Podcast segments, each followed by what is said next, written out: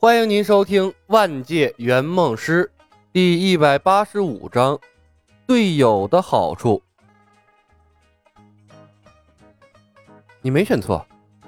李牧直起身来看了眼仍在远处呕吐的左庭，说道：“小芳，你本身武力值太低，窃取能力加尸身不符，除了保证你不容易死之外，对任务没有任何帮助，远不如共舞这个强控有用。”冯公子歪着头想了想，沮丧的道：“嗯，说的也是。”李牧重新找了具尸体，这具尸体的胳膊被无双剑砍掉了。李牧招呼冯公子：“小芳，用你的能力对他试试，身体和胳膊都用上。”技能带来的新奇感让冯公子暂时忘了尸体的恐怖，他分别对尸体和胳膊使用了尸身不腐的能力。和明镜姥姥的变化一样，尸体的伤口愈合，迅速恢复了生前的容貌。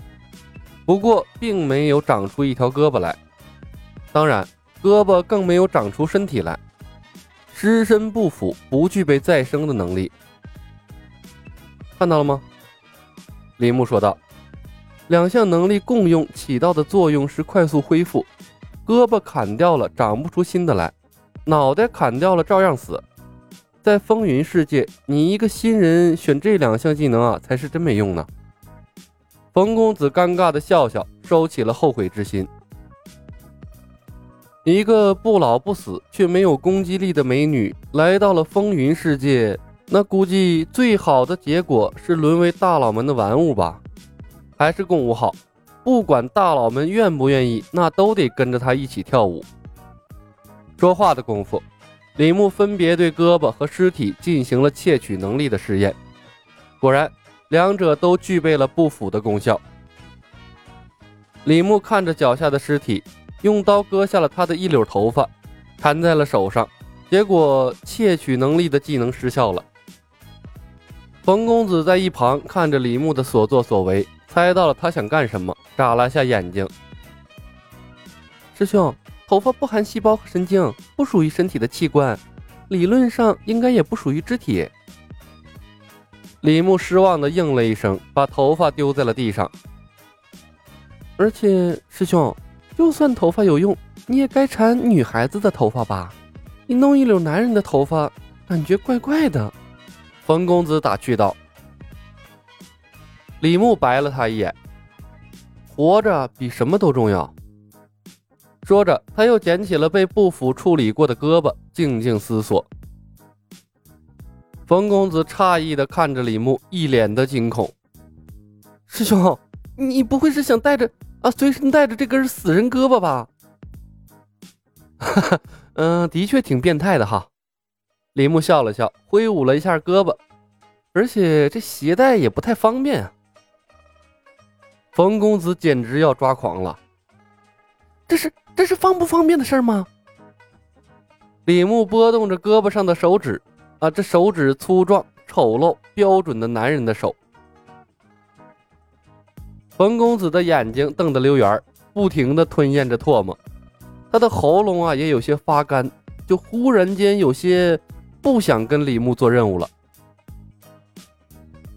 他这会儿忽然间也感觉很庆幸，那如果非要绑一截尸体在身上。那样的能力给他，他也不会用的，太恶心了。李牧皱眉沉思：“哎呀，尸身不腐，尸身不腐，这么好的能力不能浪费了呀！”忽然，李牧扔掉了手里的胳膊，弯下了腰，然后啊，从地上捡起了一只大蚂蚁，能力窃取：觅食、筑巢、思位等等等等。都是很简单的技能。蚂蚁本身因为身体构造带来的背负比身体重几十倍的能力，并没有在技能列表中出现。异想天开了，窃取能力如果把别人的身体构造也窃取过来，那也太不讲道理了。李牧哑然失笑，捏死了小小的蚂蚁，然后啊，把蚂蚁送到了冯公子的面前，来。冯公子瞠目结舌，对着蚂蚁使用了尸身不腐的技能。眼瞅着被捏扁的蚂蚁重新恢复了饱满、圆润、活灵活现的状态，李牧大喜过望，又从地上找了几个蚂蚁，如法炮制，制作出几个栩栩如生的标本之后，从随身的背包中找出了个结实的鱼线。小心翼翼地把蚂蚁分别绑在了手腕、脚腕上，啊，连脖子上也系了一只。这是伪不死之身呐，保命神技呀！一个人的垃圾是另一个人的法宝。这圆梦公司的废物技能，不知道在什么地方就会发挥出逆天的效果。这次啊。冯公子误打误撞挑选的技能带给李牧的惊喜太大了，不然的话，他打死也不知道这尸身不腐还可以这样用啊！带着一截同类的尸体，他感觉恶心，但是换成了蚂蚁标本，他瞬间又觉得这尸身不腐的技能可爱了。冯公子羡慕的哈喇子都要流下来了，师兄，我也想要。李牧笑着看了他一眼，鱼线多的是，想要自己做呀。那能一样吗？冯公子瘪嘴，委屈的只想哭。好了，第一次出任务，别那么贪心。李牧笑着揉了揉他的脑袋。小芳，经验更重要，以后经历的世界多了，你想要什么好东西没有啊？蟠桃、仙丹、人参果、超级血腥，咬了蜘蛛侠的毒蜘蛛，哪个不比这几只蚂蚁强啊？了不得！你让绿巨人的射线也照一照，哎，那才是真不死之身呢。冯公子翻了个白眼儿，哼，我才不要变成绿巨人呢。李牧笑着摇了摇头，过了这个副本啊，这几只蚂蚁也没什么用了，你也不用把它放在心上啊。嗯，为什么？冯公子问道。用过的技能会进入冷却状态，暂时不会让你使用第二次的。李牧说道。我过了这么多世界，使用过的技能没一个解封的。啊！冯公子惊讶的叫了一声。那岂不是说我以后挑选技能要更慎重了？不要有把好技能留到最后的想法。按任务需要挑选技能，该用什么用什么。李牧看了眼冯公子，郑重的告诫：“不然的话，你有可能连实习期都过不了。